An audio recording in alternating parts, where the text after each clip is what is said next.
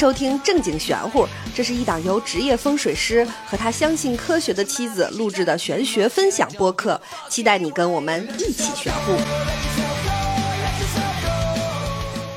大家好，欢迎收听正经玄乎，我是大刘，我是王权，今天我们来讲一讲办公室风水。哈哈哈哈哈哈哈哈！我不上班，不爱上班的我，其实对办公室风水很有研究呀。你坐在哪儿可以摸鱼这件事儿，我可太知道了。我去任何一个办公室，走进去，我一眼就能找着最好摸鱼的位置。这是不是也是种能力？是，大概率最好摸鱼的这个位置，就是这个区域当中最好的办公位置。哦，最好摸鱼的就是最好的办公位。大概率？为啥？因为你摸鱼的位置是视线掌控空间的位置。哦，视线掌控空间的位置不应该是老板的位置吗？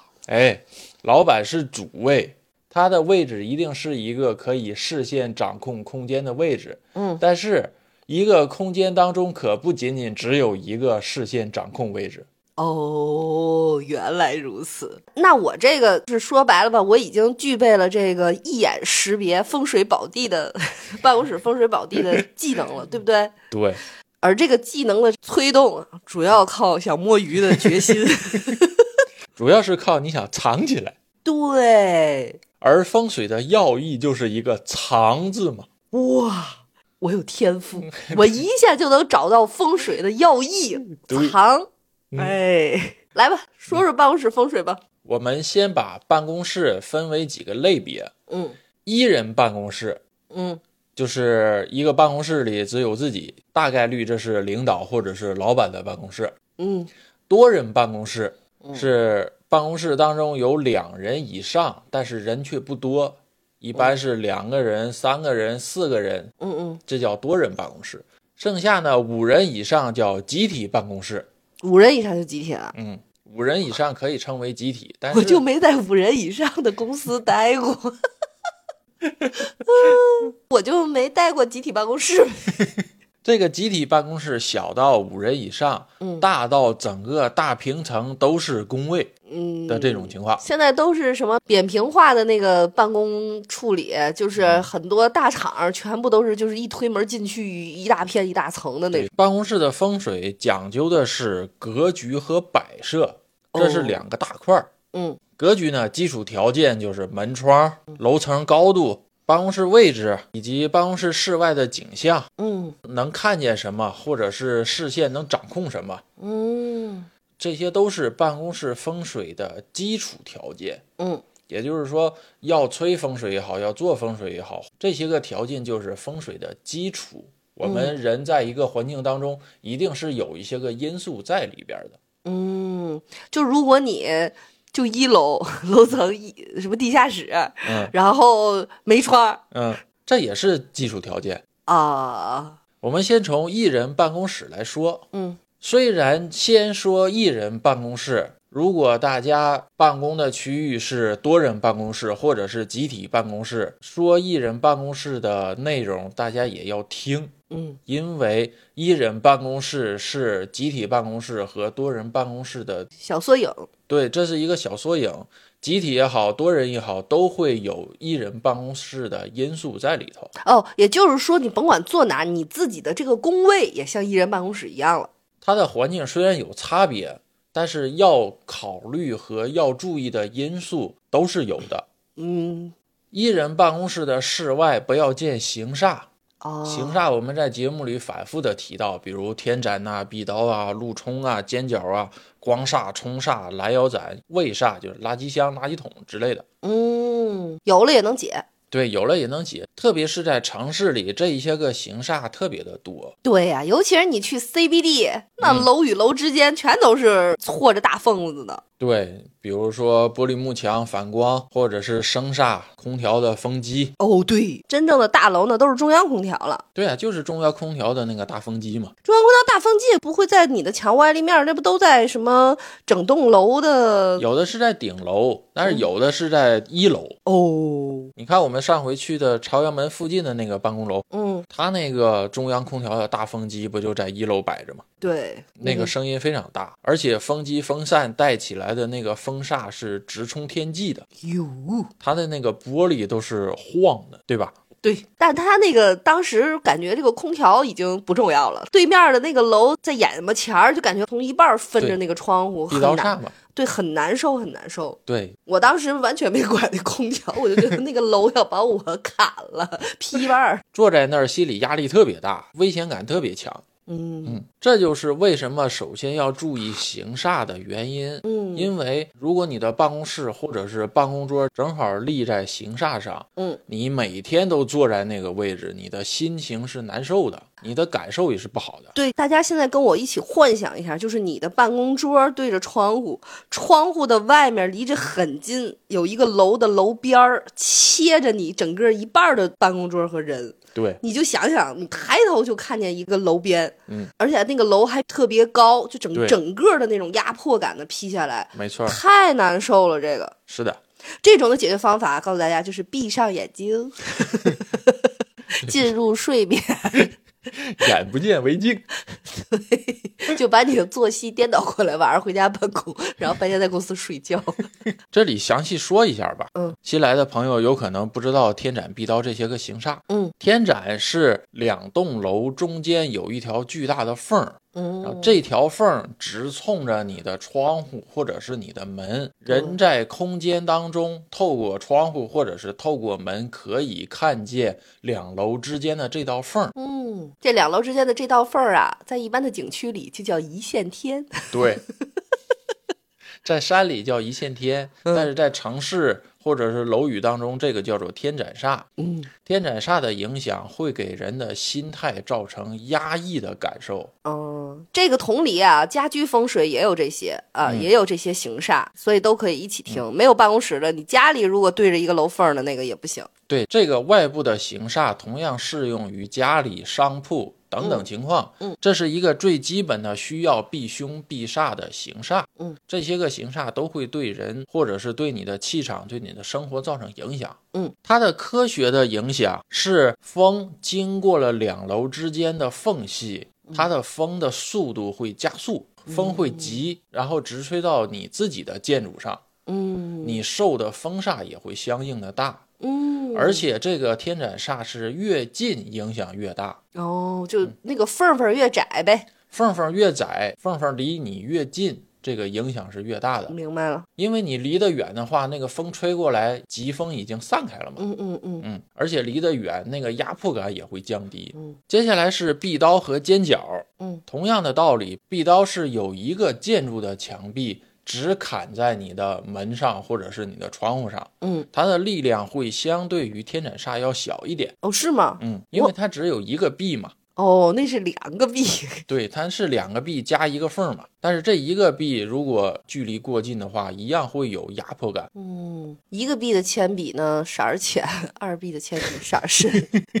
我脑子飞了，接着讲。接下来是尖角，嗯尖角是纵于天斩和壁刀的。嗯，尖角是建筑物体的墙角直冲着你，哦，而且距离越近，这个压迫感越强。这个已经不是你心情压抑、感受不好的那种影响了。这个尖角煞的影响，甚至于可以让你生病。嚯、一般的什么病？？一般的都是精神类疾病或者是心肺类疾病，就是心里堵得慌，嗯，心脏病突发之类的。心梗。它的科学的影响同样是因为长期的高强压抑，使自己的心情抑郁，明白了。血液循环也不好，心情也不好，时间长了日积月累，这个病一点一点被养起来了。嗯光煞，光煞的话，大城市见得多，特别是那种玻璃幕墙的办公楼。对，对面的楼反光反到这边来，是吧？这种光它还不像那个自然阳光的那个太阳的那种刺眼，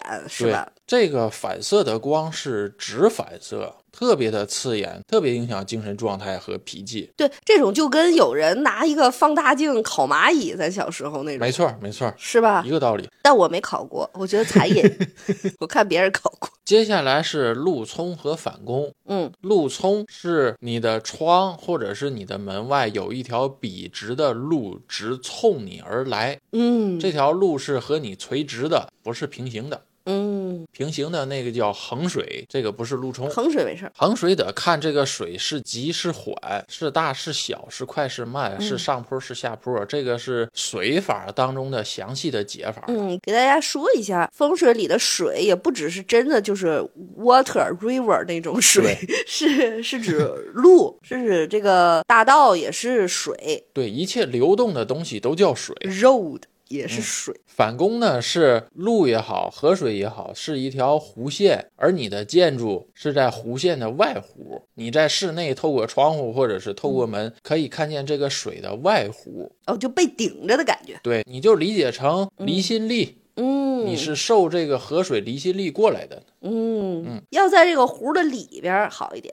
这是有一种被抱着的感觉。对，这个叫玉带缠腰，金城护学，这个是吉的，湖哦，内是吉的，湖外是凶的。嗯还要说一个是腰斩，嗯腰斩大概率都是立交桥，嗯嗯，是你站在室内，透过窗或者是透过门能看见立交桥，而这个立交桥是离你的窗户或者是离你的门很近的。嗯你在室内是受立交桥上的气流、噪音、粉尘影响的。嗯，而且我觉得还是还会有隐私的问题，嗯就是如果离离桥很近的话，因为很多那个，其实你大家也可以看，有的城市建设好的，他会把那个立交桥和建筑离得近的那一块儿用很高的隔板隔起来。对，它会用那个隔音板隔起来，嗯，一个是隔绝噪音，另一个也是隔绝隐私。对，我在一个亲戚家住过，他家就是离立交桥非常近了。哎呀妈呀，就那晚上那大货车，轰隆隆隆隆隆隆，轰隆隆隆，我这本来这个神经衰弱，就简直刚睡着被吓醒啊！尤其是有一种大货车是那种空的，啊！对，就是没拉货的大货车。那箱板子咣当咣当咣当哎呦，就是比那个拉了的那个还吵，是那种哗啦啦啦啦啦。腰斩煞还有一个影响是车的灯光，这个是晚上的时候特别明显。对，呼噜一下子，呼噜一下子。那个室内每过一辆车都会被车的灯光扫一下。哎，比如说我这个楼相对高，嗯我的这个窗户正好是前面一栋矮楼的楼顶儿这样横着，这也叫腰斩吗？这个不叫，这个无所谓，为啥？它的气流是散掉的。但是老是等于横着有一个东西在截着我呀。虽然你是有一个平面儿在你的窗前，嗯，但是它是没有流动的东西的，顶多是有气流和风，但是看着不难受吗？会有一点感觉，但是并没有到煞这种程度。呃，煞的影响是对你的生活造成了不好的影响，明白了，那种就是个看着别扭。那种呢顶多是影响你心情有一点难受。嗯还有一个重要的是胃煞，就是垃圾，嗯嗯嗯比如说有一些个集体办公嗯。或者是多人办公，有的那种大的垃圾桶是离你的工位很近的，嗯。嗯这种就成天你受这个垃圾的味儿的熏嘛，嗯，这个太讨厌了。这个也是会影响人生病的嘛。嗯，所以说以上这些内容就是不仅适用于办公室、商铺、住宅，尤其是。刚才说到的这几个行煞，比如路冲啊、反攻啊、卫煞呀，这三样居住在五层楼以下的住户才是受影响的，哦，六层以上是不受这个路冲、反攻影响的。嗯嗯因为路是贴地面的嘛，汽车也好，人也好，在路面上行驶走动，它的视线范围和影响范围高度顶多是五楼、六楼这样，这是极限了。嗯所以五层以下才会受这些个影响。当然啊，如果你的对面是立交桥或者是其他的高架桥之类的，那这个楼层要相对于增加的。嗯嗯这些个就是行煞，不管是什么形式的办公室也好，居家也好，都要避免这些个。这些个都是会对人的精神健康、气运、气场造成影响的。明白了。说完了行煞，我们来说说室内。嗯，办公室的室内首先要考虑的就是方位哦，因为我们一人办公室是嵌在大办公室之内的，比如说是嵌在这栋楼里的，嗯，或者是嵌在这栋楼层里的。有一个一人办公室，一定是会有多人办公室或者是集体办公室的。嗯而我这个一人办公室应该在这一层的哪个方位是一个重点。嗯，那在哪个方位呢？理论情况下，一人办公室应该在东南巽卦。东南巽卦。对，巽卦是代表着文曲文昌的，哦，而办公它主要的活动就是主文，嗯。比如思想、嗯。决策、嗯。创意、文艺、才艺之类的。嗯。因为你有好的思维、好的思想，你才能做一个好的领导，去发现或者是想到好的思路，嗯，引领着企业也好，或者是公司也好，或者是单位也好，更好的往前走嘛。嗯嗯这就是一个好的领导和一个好的决策。嗯，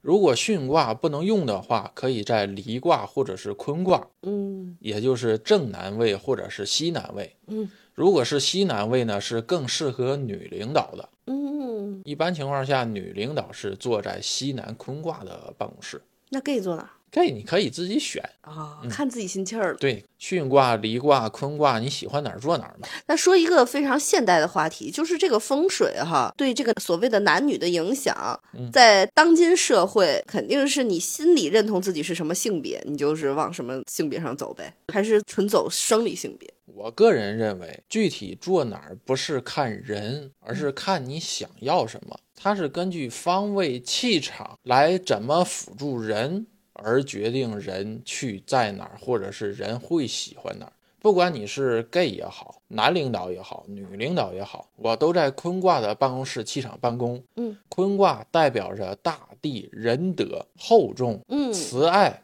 嗯，因为这些属性它更倾向于女性，所以坤卦适合女领导办公。嗯而如果一个男性落在坤卦办公，他的情绪、他的思维、他的为人处事方式也会越来越趋近于坤卦。明白了。而女领导坐在坤卦当中，会更放大女性的那种慈爱。嗯，gay 同样的道理，那女性如果坐在什么乾卦乾卦，如果女性坐在乾卦，那就会杀伐果断，会非常的阳刚，嗯强硬的态度也会非常的足。嗯，这个传统文化里边的这个刻板印象还是挺足的啊。这个不叫刻板印象，这个是把气场方位按照从纯阳到纯阴分为八个阶段。哦，它代表的不是刻板印象和高低贵贱，而是用八卦描述或者是代表自然界当中的各个阶段的现象。明白了。它没有什么好坏呀，嗯或者是高低贵贱之分，没有。它只嗯是非常一视同仁的在代表，你是代表着这个，你是代表着这个。为什么用这个代表？纯属是因为它的意义和气韵跟这个相近，所以才把它们连接起来。说得好，简直是滴水不漏。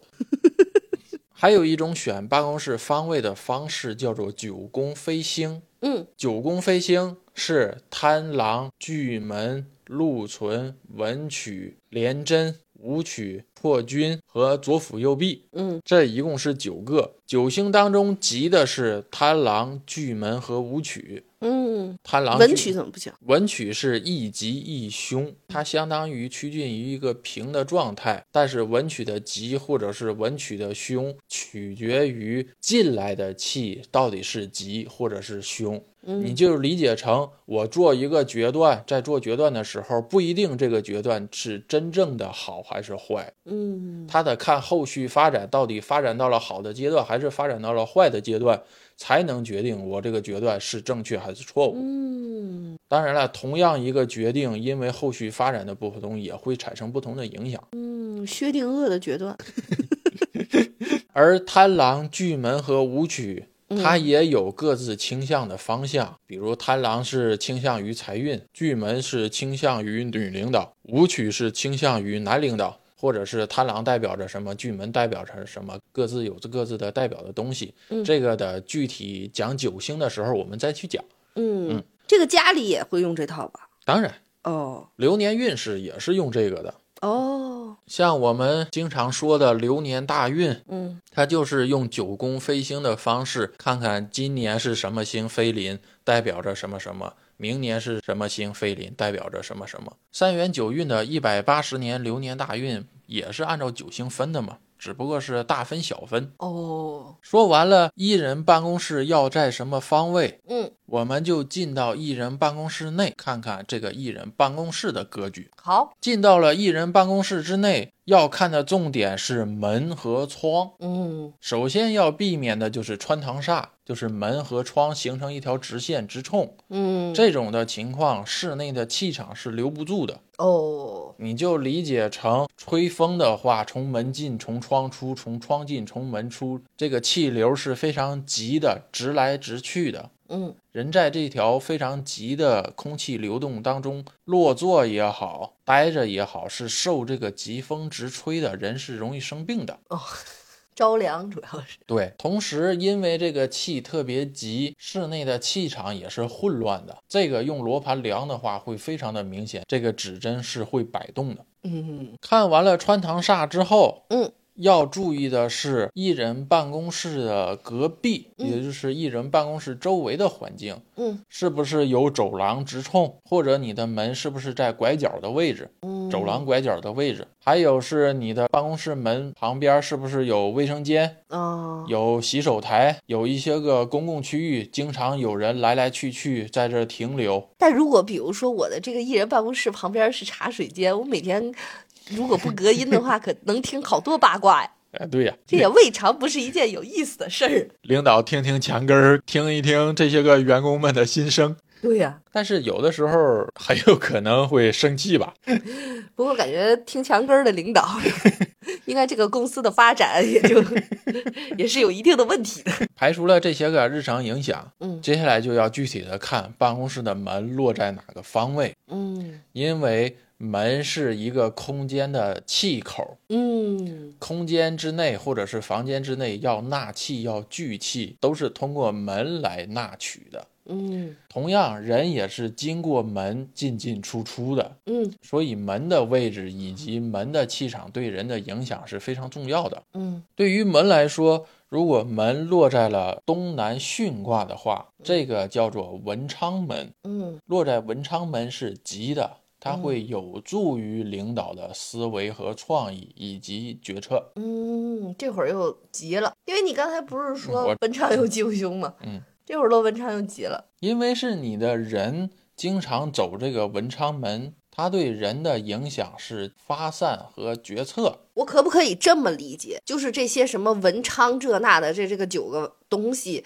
它不是绝对的好与坏，是要搭配着的。就用在这儿的时候，有可能是有好有坏。嗯，门落在哪哪哪，因为落在这儿的时候又好了。要不然的话怎么弄？也不全是，听不懂。是因为虽然文昌在九星当中。非吉非凶，嗯，但是巽卦文昌门代表的是文艺、文才、创意、思维这些个气场。嗯，人经常走这种气场，受这种气场的影响，而人的心态或者是办公的决策，他没有说我想把这个公司干黄，嗯，没有这种想法，对吧？他心中趋向的都是我好好干，多挣钱，都是这些个好的趋向。因为这些个好的趋向引领着文昌的吉凶向吉的方向上发展，也就是说，他。好的，或者是吉的，利用了文昌的气场，嗯，所以文昌门被划入吉的范围。明白了。其他的卦位，如果门落在西北乾卦的话，这个叫做天门，因为乾卦代表着天，嗯，天行健，君子当自强不息，多多干活，勤劳。嗯，同样开了天门的话，办公的对外事务以及对外业务会走得相对顺利。哦，门路会非常多。嗯，而办公室的门如果开在西南的话，这个叫做地户。地户主收纳聚集，感觉这屋里哪个门的位置都不错呀，开哪儿都挺都挺行呀。也有不好的。那这屋我能在这三个位置上都开门吗？不能。那这仨位置我哪个都想要呀？这些说词儿都太好听了。只是看你这个门落在哪儿，不能每一个位置都开门。你每一个 你我都占，你都占，那就变成了八门遁甲开。咱们这个玄学播客能不能少点火影忍者的梗？接下来继续说啊，东北艮卦，嗯，艮卦代表着山，开门代表着鬼，哪个鬼？就是飘的呜呜那个鬼。哦，开鬼门是容易发生怪事儿，或者是容易生暗鬼的。嗯，就是不用疑心，他就能生暗鬼。正西对卦，对也是一吉一凶。嗯，吉代表着说和愉悦，嗯，凶代表着小人偷盗。有如果开了对卦门的话，好的方向是领导非常能说，非常能画大饼，画完了自己非常高兴，因为听起来非常有说服力。可别有不着调的反向利用啊！把门开在对上，光画饼可发不了财。我跟你讲，饼吃多了也撑，信你一时，信不了你一世啊。嗯。如果发凶了的话，就会变成了疑心、嗯，小人、嗯，盗窃。有，当然了，这也有可能受你画饼太多的影响。既然你给不了我，我就自己来打。对，都是招儿。嗯，对卦在九星当中为七赤贼星，主偷盗和丢失、盗窃。哦，如果家里的门要开在这儿，是不是也容易？一样的，开在公司主明亏暗损，哟，就是暗地里流失损失。接下来是正东震卦，嗯，震卦为雷门，就是那个咔嚓。古时候建造庭院，嗯，或者是你看现在也是一些个平房或者是小院儿，嗯，它的门要么开在正东，要么开在东南，要么开在正南。这是主多动的位置，正东为青龙位，它是主多动的，所以开门易多动，它也是好的。接下来是坎卦和离卦，坎卦是水门，离卦是火门。嗯，这两个位置，按照北半球的自然环境来说，建筑开门开在坎卦是影响后代的。嗯，你还记得以前我们有过一期？他们家在正北坎卦客厅开门，嗯嗯，小孙子被那个电视砸了嘛？啊啊，对对，那就是应在了后人身上。所以小院也好，别墅也好，是忌坎卦开门的。明白了，这个坎卦开门只忌静宅，也就是小院啊、别墅啊这些个独立。楼房高层不算。对，这些个独立的楼房高层叫做动宅，这个是不忌坎卦开门的。嗯，楼房开门的吉凶，坎离两卦开门是相反的。为啥？因为大概率的情况下，在楼房当中，如果你开的是坎门的话，你的室内一般是朝南的，也就是说窗户是朝南的。嗯，这种的室内是阳气非常足的。对，而反而在楼房当中，你开的是离卦门，也就是正南门，你的室内是靠北的，也就是说北侧。嗯，它是偏阴的，就是没有阳光照射的。嗯，而静宅你开了南门，你虽然你的室内是在北侧的，但是你的窗户是在南边的。窗户也有可能在东西呀。它是一定会有南窗的。我从南门进来了之后，直接就是室内了。嗯，所以静宅的门和动宅的门是吉凶相反的。嗯，说完了门，我们再来说一下窗户。嗯，开窗户和开门是同样的道理，都是八卦开窗。嗯，好的就是南窗、东南窗和西南窗，主要靠采光呗。对，这主要是看采光。嗯，如果是只开着东窗的话，那就是事发，只会有上午的阳光。如果只开了西窗的话，那只会有下午的阳光，而且还会西晒。西窗记，人家那是西厢记。西窗记和东窗事发嘛。好的就是开南窗，如果东边也有窗，南边也有窗，西边也有窗，那这个室内挺凉快的。它的气场会非常的燥热，人在这种环境当中时间长了，脾气也会相对于暴躁。他在动物园，在一个展览柜儿里，四面都是窗。他在熊猫馆呢。哎，你说为啥要说东窗事发？这个我不知道。评论区或者是有网友们知道，可以给我们讲解普及一下。对呀，为什么不是南窗、西窗、北窗？嗯，那为什么有冬瓜、有西瓜、有南瓜，没有北瓜？背背南瓜吧。开窗另外一个重点是通风，如果开了南侧的窗的话，夏天会相对于更凉快；开了北边窗的话，冬天会更冷。全儿哥这玩的全是温度和干净，就这两块儿，他的风水 我算看出来了。要一会儿冷了、热了、招风了，要不就是干净了、臭了、味儿了、亮了。哎呦，他的这个风水理念呀，也挺简单。说完了格局，我们来说一下艺人办公室室内应该怎么摆设。哎呦，可算到了我想听的，前面有点枯燥。办公室摆设当中最重要的就是办公桌，可说呢，你可太明白了。一人办公室的办公桌有两个位置是常规和正确的摆放位置，嗯，一个是居中，放弹幕间儿啊，这个放弹幕间不是整个空间的弹幕间，而是某一面墙的居中，嗯嗯嗯，他不不会把。为什么要把办公桌放在整个空间的最重要？我就是中心，这就是我的舞台。还有一个摆放方式是靠一边儿，就靠一个墙角。当然了，居中也好，靠一边也好，是根据办公室的大小来决定的。如果办公室是空间很大的话，办公桌是靠一个墙侧的居中而放的。嗯，而办公室较小的话，办公桌会靠在一边儿。具体的位置跟明财位一样，都是入门斜对角的位置，是整个空间的主位，也是明财位。嗯，敲黑板都记住了啊。嗯，我跟你们讲，这个办公桌摆放可重要了。我印象特别深，十几年前，嗯，这话说十几年，我上大学的时候，我去那个，你想。我这脑子多好使，虽然还没讲呢，先夸自己。就是我去南京的那个总统府，嗯，当时就有蒋介石的办公室，嗯，导游说的啊，不是我说的啊，是导游说的。导游推开那个门就说：“你看蒋介石的这个办公桌是歪歪的，嗯，就代表这个人什么心术不正、邪门歪道，永远达不了最后的那个成就嘛，达不成最终的那个成就。嗯，然后就是因为他这个办公室，我印象特别深，他那桌子是一个歪斜的状态，在这个屋子里，嗯，你就想想办公桌有多重要，因为办公桌歪了，所以气场也是歪的嘛。”想的事情、做的决策也会偏离原本的正道，这人就跑偏。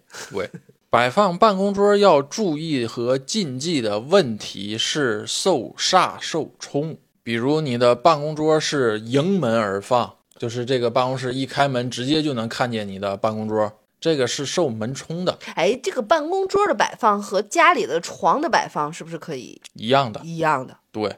哦，都是放在斜对角的位置是正确的位置哦，就是别直冲，对不对？一个是别直冲，另外一个是别侧冲，意思是在办公室外透过办公室的门往室内观看，可以看到办公的人的侧身哦，这个是人受门冲哦，就侧面在门那儿也不舒服。对，人坐在办公桌上，他的右手边或者是左手边直冲着这个入门。嗯，明白了。这种还有一个加重的影响，是你的另一边是窗户，人就又坐风口里。对，人就坐在了穿堂煞上。喜欢户外的人可以这么玩吧？也受不了。好想试试。那家里的，比如说那个学习孩子的学习桌什么的，也不能这么摆呗。家里小孩的学习桌跟办公室的办公桌摆放正好相反，这就是接下来要说的背门而坐。嗯，办公桌的朝向是靠着墙的。嗯，人坐在办公桌上，背后是门。嗯，这种情况下，如果是办公的话，办公的人心里是不踏实的，就是是感觉到危险和毛躁的。对，非常。而如果是家里小孩这么摆是非常好的。为啥？因为小孩有一个危机感，我不敢踏踏实实的去偷着玩儿。因为我无法视线掌控全局，我不知道家长什么时候就会进来，或者是家长会监控你。咱就不能跟孩子达成一个充分的信任？你就让人踏踏实实的坐那儿舒服舒服。你老给孩子一种后脊梁毛骨悚然的感觉，父母会不会在监视我，在偷窥我？为什么要这样？不是为了要这样。啊，是小孩需要给他一个危机和动力，让他去安心学习、努力学习。如果小孩是一个踏踏实实、认真在学习的小孩，嗯，他是不怕你背后有人和背后门冲的，因为我没偷着玩，我也没偷懒，我也没摸鱼，心里是不怕的。那如果孩子说我想把桌子反过去，就是我想做成那个 办公室 办办办公室那个领导老板那样做法，嗯，你给弄吗？可以呀，可以，嗯，差一点点，咱俩育儿观就出 现了分歧。可以，因为我总觉得那样不舒服。那我都这样不舒服，为什么要让孩子那样不舒服？家里这么摆，另外一个好处是节省空间。大部分的小孩是需要这种危机感来催促、敦促学习的。当然，如果你家有巨厉害麒麟子，麒 麒麟子不用你盯着，学习贼好，那人家就是想咋摆咋摆。对，就搁当间里。办公桌还有一种摆法叫贴门而放。意思是你从入户门进来，旁边就是你的办公桌，而且办公桌是临门的。嗯，这种的摆法一般是对外经营或者是对外业务，就像一个吧台和收银台一样，方便逃跑。不是方便逃跑，是更方便接纳文件或者是接收东西。嗯，前台适合怎么摆？前台就是迎门而放。那前台这个迎门而放，它是受影响吗？人容易生病吗？得看你前台的背后有没有气口，没有，就是门或者是一般不都是一面石墙？对，这种呢就叫背后有靠，它是不会受那个迎门而来的气直冲导致生病的。我太喜欢前台这个职位了，嗯，我一度梦想就是在世界五百强当前台，迎来送往。但是听说人家都要大美女，而且是年轻的大美女。你也是大美女。这个大美女听着就不着调。我觉得前台这个职位特好，请具体表述一下。能掌握全公司的八卦，嗯，然后呢，所有的工作就是接打电话，嗯，登记往来人员，嗯，收发个快递，嗯，哎呀，太爽了！就是最关键的是，我感觉就是一般情况下，前台是知道全公司八卦的。有世界五百强 HR 在听本期节目的，可以考虑我，我我可做的可可可好了，对外业务做的可好了，对，能说会道。哎，我就喜欢干这个迎来送往的事儿。那你应该去做大了。你但凡说个大堂经理，我都应你。说完了办公桌，我们来说说客位。嗯，客位一般是沙发或者是客人坐的椅子之类的。这个客位。通常情况下是在办公桌的左前方或者是右前方，嗯，一般是临门，嗯，就是客人来了非常容易的就坐下，嗯，然后也非常容易的走，嗯，这个就没什么好说的，这都是常规位置，嗯，还有一个要说的是茶台，嗯，很多的领导喜欢在自己的办公室摆一个茶台，嗯，这个茶台最好的位置，茶台，茶台，嗯，这个茶台的位置。通常情况下，就是摆放在办公室的窗户旁边儿哦，一边喝饮茶，一边看着壁刀煞。这个也可以避一下。哎呀，这个天展看出了一线天的美感。哎，这个立交桥这十分钟跑了三辆大货车，有点正事儿没有？就这些煞全喝茶，一边喝茶一边接着，弄了个时钟。这些个基础设施都说完了，我们来说一下风水布置。嗯，办公室的风水布置一般都是催财，这是常规的。谁在办公室催桃花？哎，也有，也需要人缘是不是？得看你是干什么的，就是你这个公司业务是干什么的，根据公司干什么，然后你来决定到底是催什么。哎，你说在办公室催出办公室恋情了？这一个有妇之夫，一个有妇之夫，难免不清不楚。送上大家一首雪村的老歌《办公室》。办公室催财是一个常规的需求，它的用法一般用九星法，就是那个贪狼、巨门、禄存、贪巨、禄文、连五、破辅壁。嗯，莫生气，气坏身体无人替。还有用的是三合法的十二长生，嗯，生木冠林地，衰病死木绝胎养，嗯，飞雪连天射白鹿，笑出山下一闭月，烦死了。十二长生当中用的是生旺和木，这个木是木库的意思，就是仓库的意思；生是生气，嗯，是滋养来源；旺是旺财，嗯，把办公桌以及催财的物品，嗯，按照生旺木来摆放。嗯，还有的方式是八宅，宅，宅，嗯，比如福延生祸绝五天六，生气延年天一福位是吉位，剩下四个是凶位。嗯，可以在吉位催财，或者是摆办公桌，或者是落门，办公室门落在吉位上，它代表的是吉的。嗯还有悬空，见山为人，见水为财。嗯有的时候是双星会相，就是立大财。嗯望山望向是又利人又利财。如果上山下水的话，就是为凶的。嗯，我只知道上山下乡，这些是具体的找财位的方法。都听不懂，就显得你挺厉害的。我得我得替大家说，你说点我能懂。位置讲完了之后，要讲用什么东西来催，办公桌上能摆那个加湿器吗？能摆。我就想问这，放在那个催财的位置，这不也是往外吹吹水吹财吗？嗯刚才说了，办公室是受行业影响的。比如你是一个搞仕途的，或者是单位，或者是搞文化服务类的，你的办公室除了常规的催财以外，还要催文昌，嗯因为你的财运是通过文昌而来的。嗯另外一个要吹的就是桃花，有的财运是通过桃花而来的，比如说像做直播类的、短视频类的。这一类的，它就需要催动桃花来带财。虽然办公室之内都是催财，但是你要根据这个行业，看看这个财的本源到底是从哪儿来，不能单纯的一味的催财。这个没有源头的财是很难催来的。哎，你说那个要饭的催 这个没有源头的财，是不是？要饭的这种的，催的反而应该是桃花财。哦，是吗？对呀、因为它是需要更多的人的。那孩子这个学习桌也得摆文昌位上呗？对呀、孩子的学习桌是摆文昌位上好使，还是打孩子一顿好使？这个的具体来讲，文昌有流年文昌，有宅文昌，有人文昌。行，好，不说了，单开一讲吧。这个文昌，行，在这一期里，我们只讲打小孩儿，先揍一顿，看他学不学。开玩笑啊，开玩笑。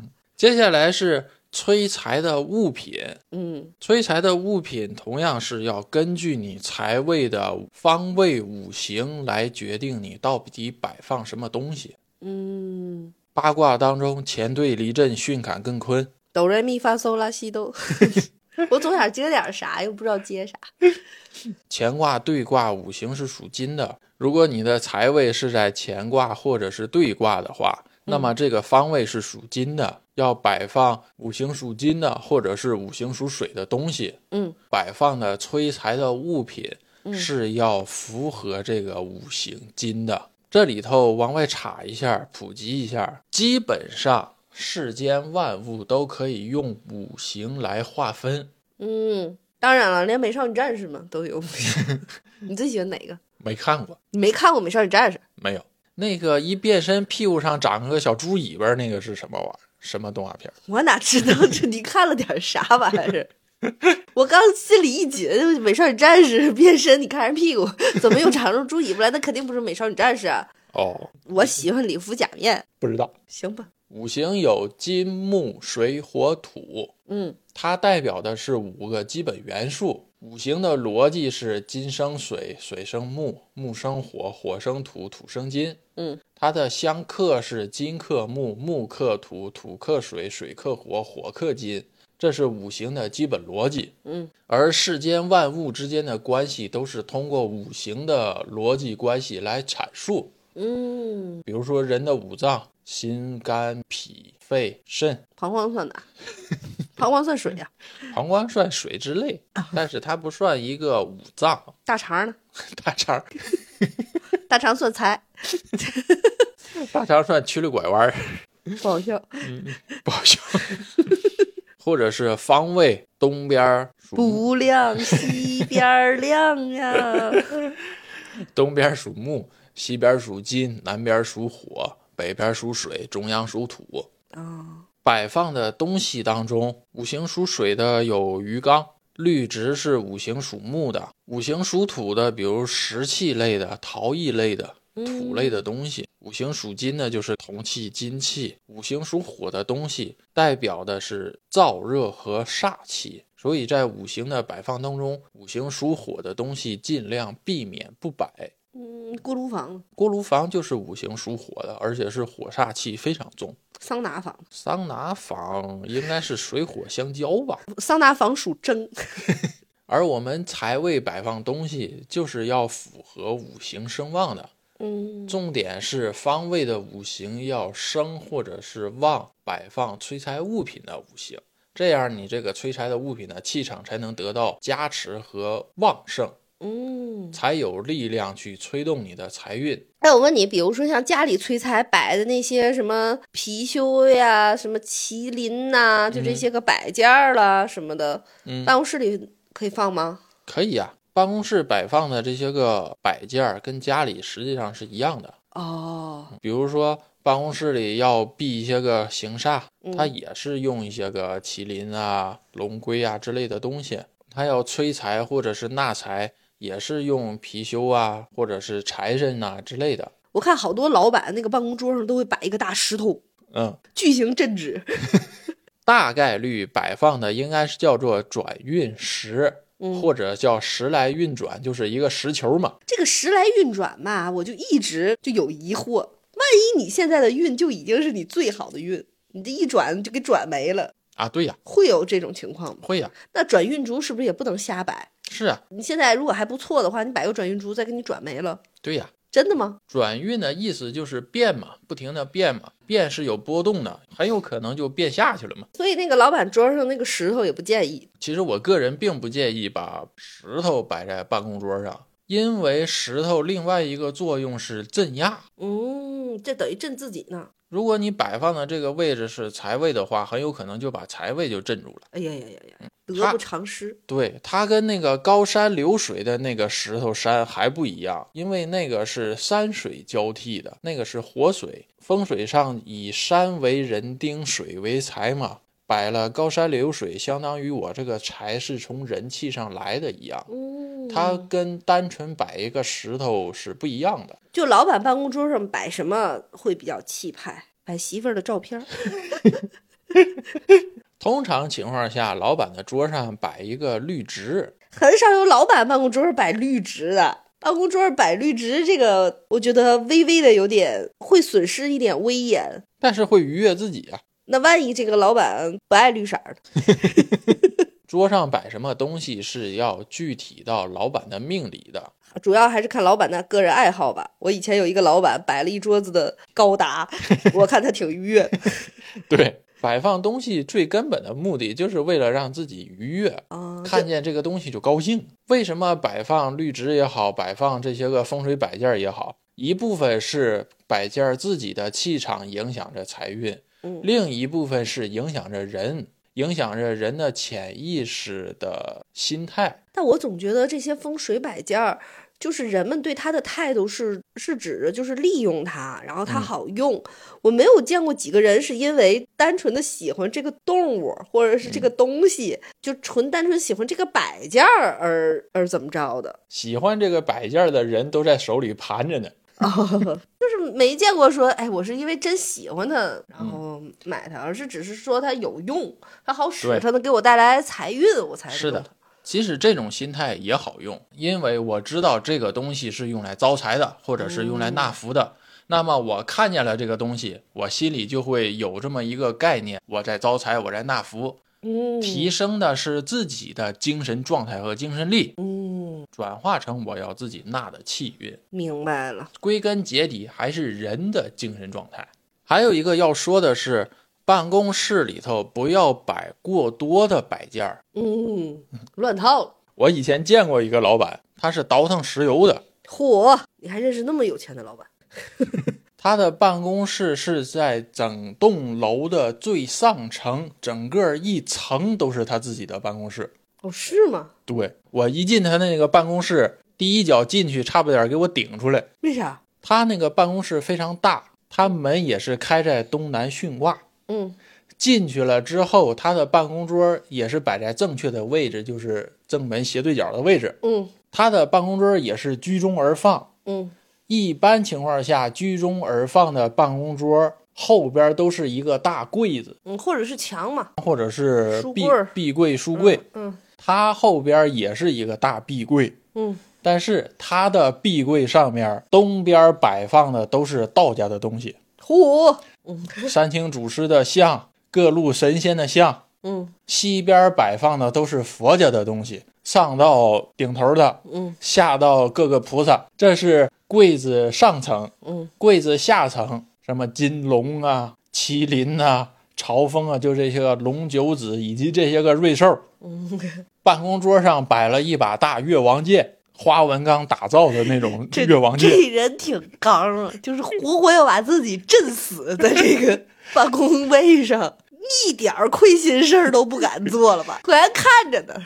然后其他的位置，什么时来运转呐、高山流水呀、发财树啊，这个那个，所有你能市面上见着的东西都在屋里了。他是不是做这个生意的？他不是石油，石油只是一个幌子，实际上他是一个，就是卖风水摆件儿的。风水摆件都没他全。有没有可能？他这一柜子的道，一柜子的佛，嗯，就这两个中间那条缝儿，算不算是天斩？一整个柜子它没有中间缝儿摆这么多在自己后背盯着自己，啊。他电脑上有防窥膜吗？那屋里那气场乱的呀，神仙开会都没有他们全。天庭看了也得愣一下，我都在你这儿了。办了分支机构了都。我说我说这上面怎么没人了？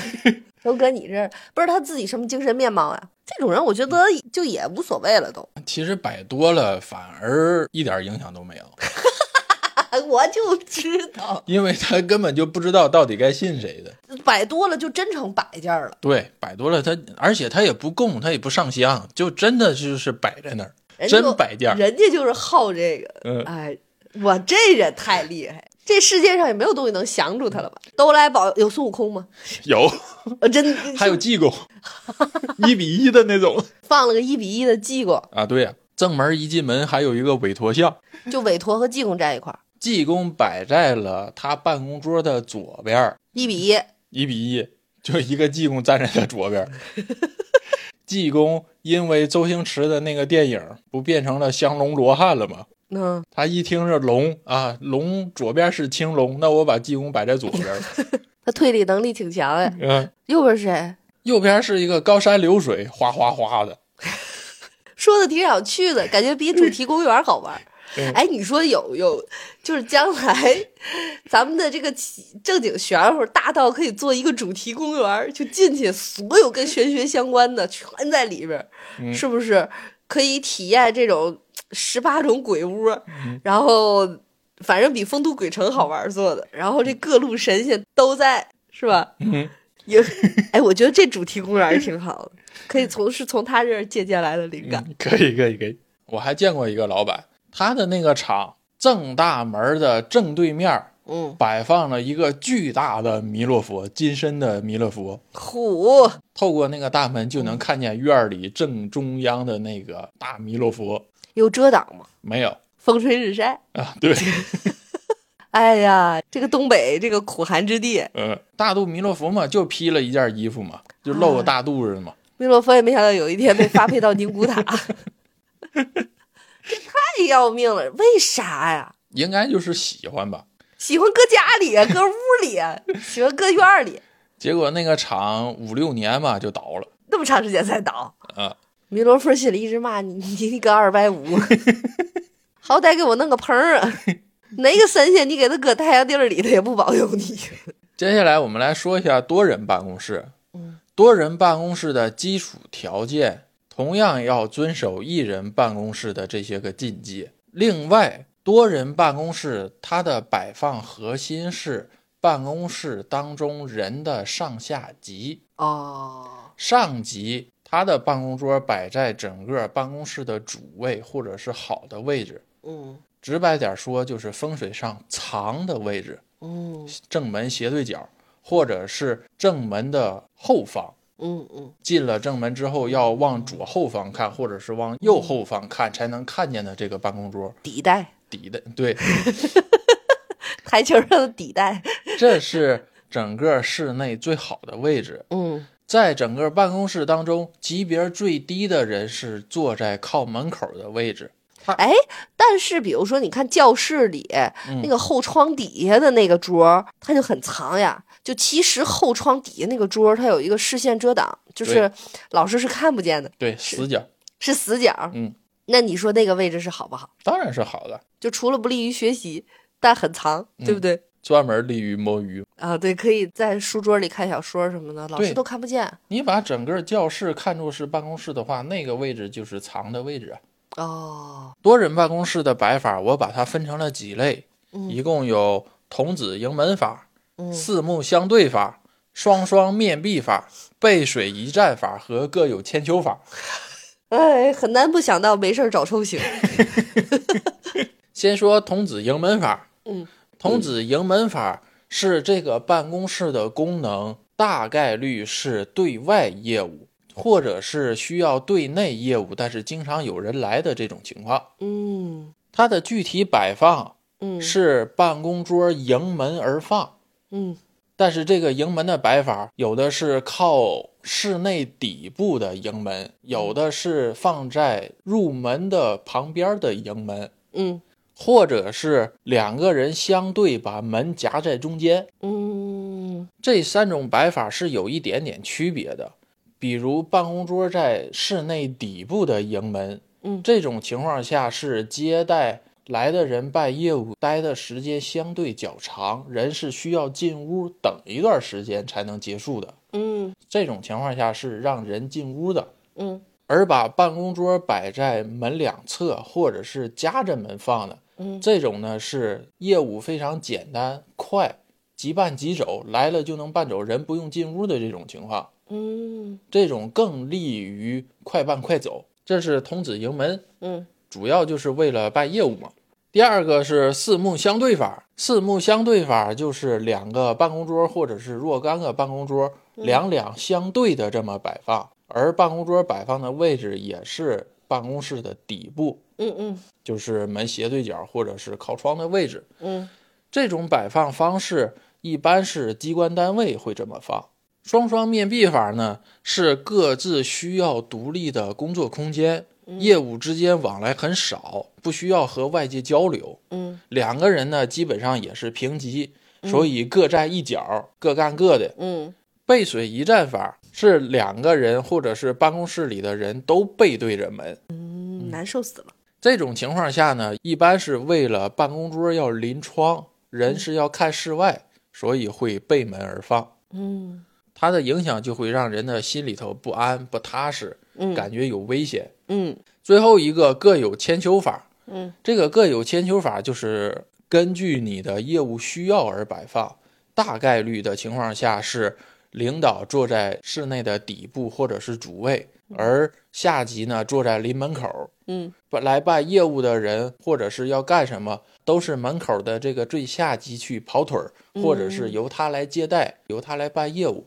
而室内的领导或者是其他人，通常情况下是这个门口的人的上级，或者是工作的下一步。嗯，你说会不会有一种，就是这一个大屋子，然后领导坐在中间，然后所有人围他一圈儿 开会，看着他，给他放心儿里，让他备受瞩目。这人其实也难受死，是吧？啊，对，非常难受的。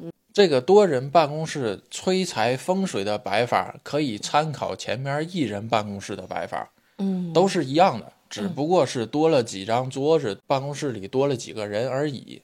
这自己的工位怎么催催财？这那自己的工位，咱就要说到集体办公，嗯，最重要的就是这个位置，整个空间当中藏的这个位置，嗯，因为这个位置引发出来的视线控制。避免了过道、门窗、公共区域，比如说水吧呀、茶台呀、打印区呀、存放区啊之类的，而且还要避免的是空调口。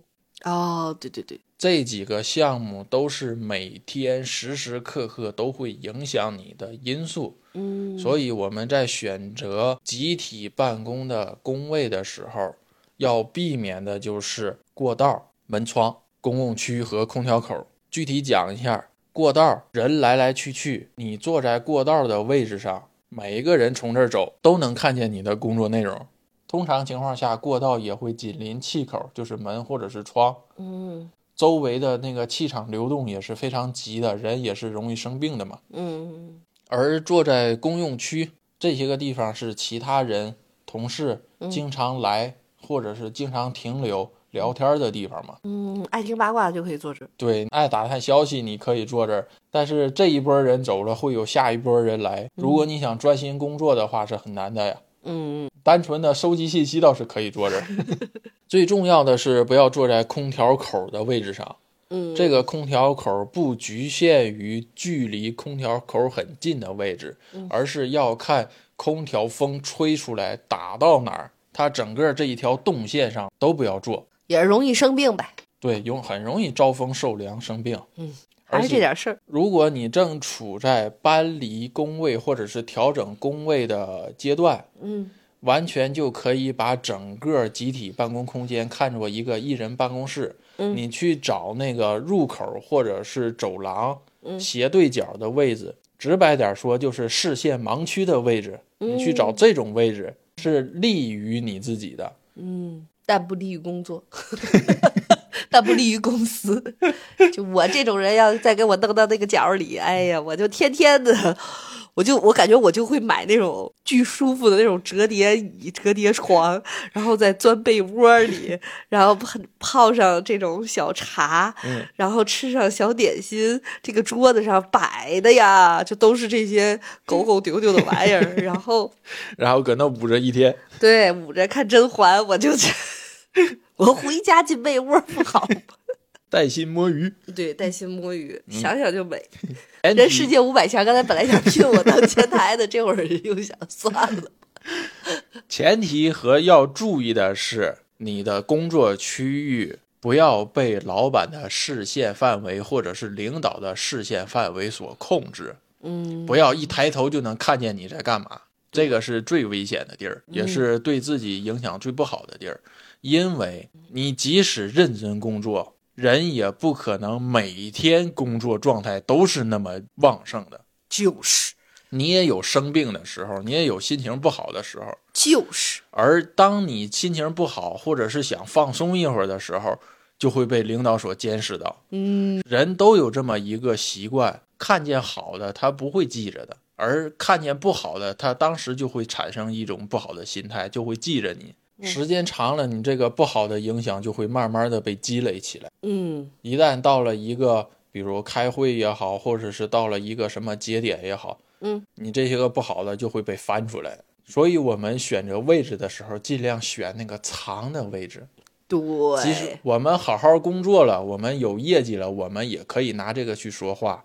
而我们想摸一会儿鱼的时候，人家也看不着咱，咱也偷偷的舒服舒服自己。哎呀，再说一个工位上的四项摆放，集体办公催财很难，因为你在这个空间当中催财，催的是整个集体，所有的人都受这个财位的财气吹动，嗯，落到你身上影响非常低了。所以在集体办公当中，要做的风水重点是你自己的办公桌，嗯嗯。在办公桌的摆放当中，你坐在办公桌前，你的左手边就为青龙位，右手边就为白虎位。嗯你的朱雀和玄武是你整个大空间，嗯你的左手边可以放一些个高的、大的、不常用的，都可以放在左手边，或者是放一些个小绿植、小催财的小摆件儿，嗯，都可以放在左手边。而右边要保证空旷、干净、平整。那你说左撇子怎么办？左撇子要龙虎转换，哦，所谓的这个左龙右虎，左手要放东西，右手要平坦，是因为基于你是一个右撇子，你大部分的活动都是在用右手，嗯，所以你右手边不要放一些个 怕碰、怕倒或者是碍事儿的东西。主要还是方便，对不对？对就如果你是右手写字、右手拿鼠标的话，那你这右手就尽量没什么东西，这样好好方便你操作。嗯那这个左撇子就拧过来，就跟我们吃饭的时候，你这个红酒杯，因为它又高又容易碰夹菜什么的，你就会放到左手边儿，就会，舒服。非常安全，嗯嗯也非常舒服。放在右手边，你自己就会觉得堵心和碍事儿嘛。嗯嗯嗯，反正就是希望大家呢都能在自己，无论你是大老板是不是，然后呢还是这个小职员，都能在自己的这个每一天，因为我觉得你想你上班的这个占了你生命中相当于三分之一的时间嘛。嗯。你甭管是你上没上，你至少在那坐着，你心情是好的，是舒服的。你不能说是下了班的时间才是自己的，这个生命都是自己的，没错，你一定要让自己尽可能的去愉悦嘛，对吧？没错，大家都舒服舒服。那具体我觉得以后这个办公室的这个会计在哪，财位在哪，咱们到时候单开一讲。嗯，没错。好，那这期基本上就到这儿，希望大家工作愉快，摸鱼开心，老板看不着，同事发现不了，八卦听得多多，有点正事儿没有？有免费的咖啡喝。好，那这期就到这儿，拜拜，拜拜。